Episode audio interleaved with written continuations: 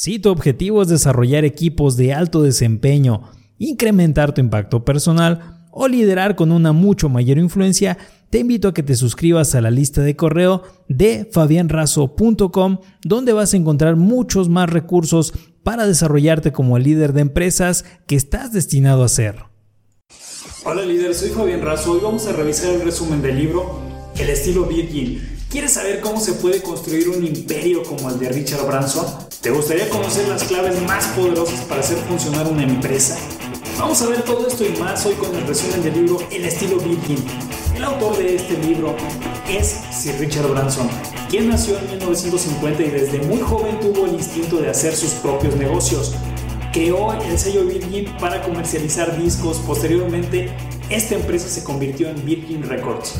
Entre sus más reconocidos emprendimientos se encuentran aerolíneas, empresas de comunicaciones, entretenimiento y financieras, todas bajo la marca Global Virgin. Su más reciente aventura es Virgin Galactic, enfocada en realizar viajes comerciales al espacio.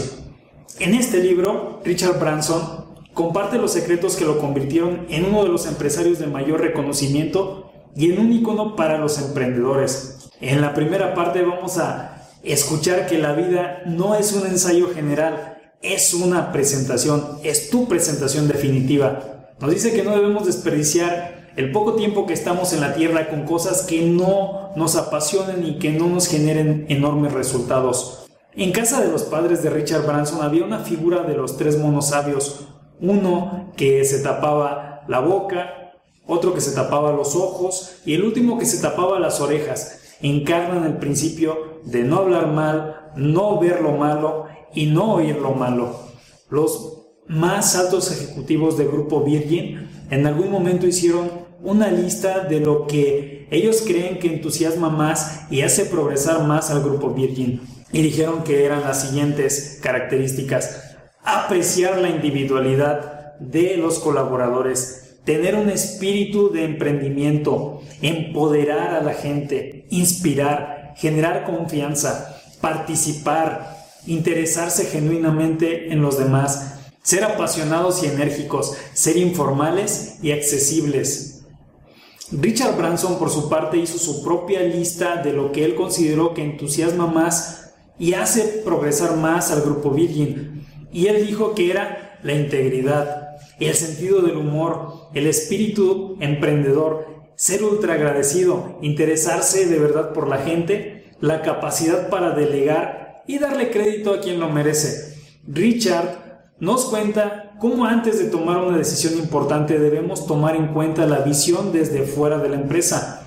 Nos pone el ejemplo del error que cometió en el 2011 Netflix al haber intentado cambiar la forma de pago e intentar integrar un servicio físico de DVDs y el cual fue un gravísimo error del presidente en ese entonces de Netflix, porque las personas no querían un servicio de entrega física de DVDs y mucho menos querían que se les cobrara o que se les hiciera elegir entre el servicio de entretenimiento digital y el servicio físico. Y ya que había funcionado todos esos años por medio del mismo servicio digital adecuadamente hundiendo inclusive a empresas como Blockbuster en el proceso, fue una muy mala decisión que se hubiera evitado si él hubiese pedido opinión a una persona cercana. También nos dice que Coca-Cola cambió la fórmula de su bebida azucarada por una más dulce. A las personas se les hizo una cierta encuesta para saber qué sabor de Coca-Cola les gustaba más. Y mucha gente decía que este sabor era inclusive más dulce. Y en ese momento sin previo aviso cambiaron la fórmula lo cual les produjo tremendas pérdidas a esta empresa. Hasta que hicieron el cambio nuevamente y se regresaron a la fórmula anterior.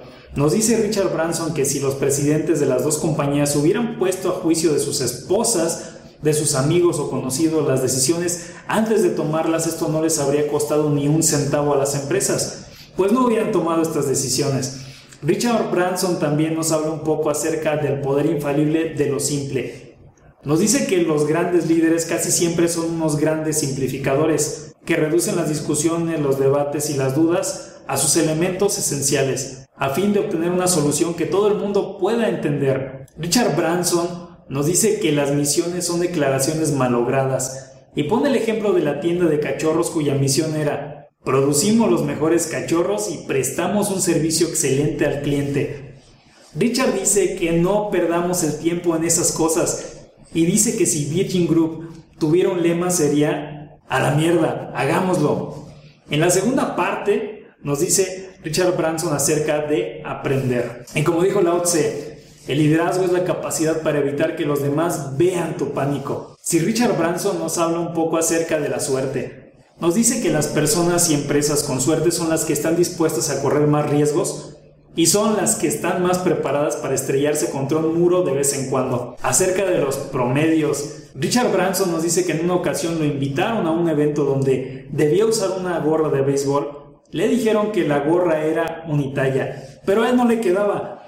Él reflexiona que cuando las cosas son para el promedio, generalmente se quedan fuera las personas que están en los extremos. También nos anima que debemos estar preparados para atender a las personas que quedan fuera de los promedios. Otra forma de ver esto es que nosotros debemos dar un excelente servicio a nuestra compañía y no conformarnos con ofrecer un servicio promedio.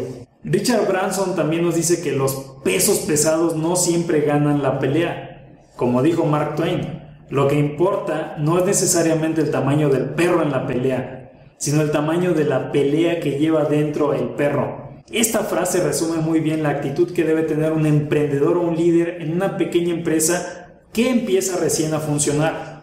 Richard Branson nos dice acerca de cómo los miembros de marketing de ATT se burlaban diciendo que ellos, ATT, gastaban más dinero en publicidad en un episodio de American Idol que la empresa de Richard Branson Virgin Mobile en un año completo. Pero la revolución en las redes sociales, nos dice Richard, ha cambiado esto porque ahora un perro pequeño puede tener sus dientes bien afilados o ladrar más fuerte.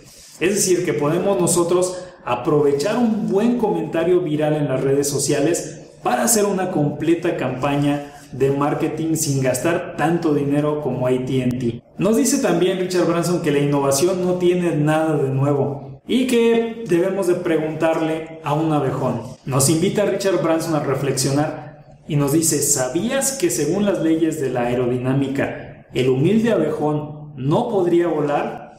Nos dice que los expertos han realizado tesis a este respecto y que el único problema con esta tesis es que nadie ha logrado convencer con ella a un solo abejón de, dejar de volar para darles la razón a los expertos. Todo el mundo ha recibido este tipo de comentarios estúpidos para aniquilar una idea extraordinaria. No permitas que nadie aniquile tus sueños. Debes recordar a los grandes soñadores como Steve Jobs, como Bill Gates. Si tú consideras que tu compañía es demasiado grande para que tú, tan ocupado y tan importante, participes en algo tan mundano como la contratación de personal, dice Richard Branson, para eso está recursos humanos, ¿no? Nos invita a que lo pensemos. Por ejemplo, en Google, su fundador y presidente ejecutivo Larry Page insiste en ser el juez final en la decisión de ofrecerle a alguien un cargo de liderazgo en la compañía. Nos dice que en Virgin la filosofía siempre ha sido entrenar muy bien a la gente para que la gente se pueda ir, pero tratarla también